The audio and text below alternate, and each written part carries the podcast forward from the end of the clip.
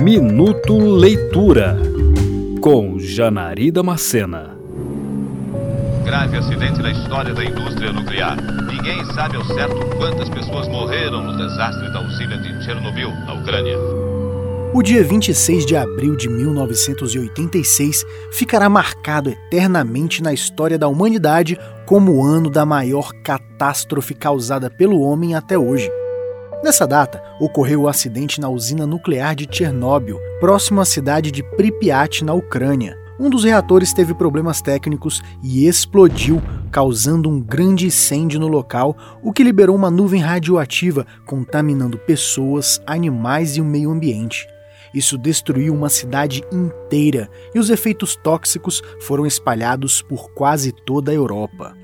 Durante semanas, as autoridades soviéticas escondiam a gravidade da situação para a comunidade internacional enquanto tentavam controlar os danos, enviando até o desastre radioativo milhares de homens mal equipados e sem o menor conhecimento do que enfrentariam. E é sobre isso que trata o livro Vozes de Chernobyl, da jornalista Sivlana Alexievich, uma das mais recentes escritoras a ser condecorada com o Prêmio Nobel de Literatura. Sua escrita é sincera, sem floreios, e tenta captar a realidade por meio da vida humana, mas sem cair no exagero ou sensacionalismo.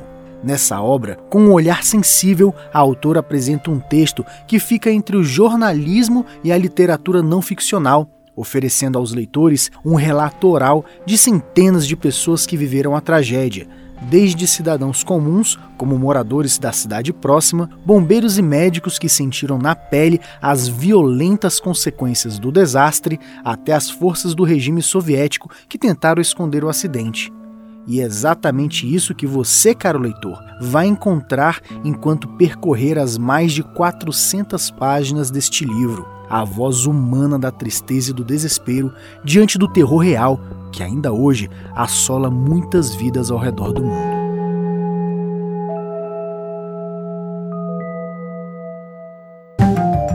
Você ouviu Minuto Leitura.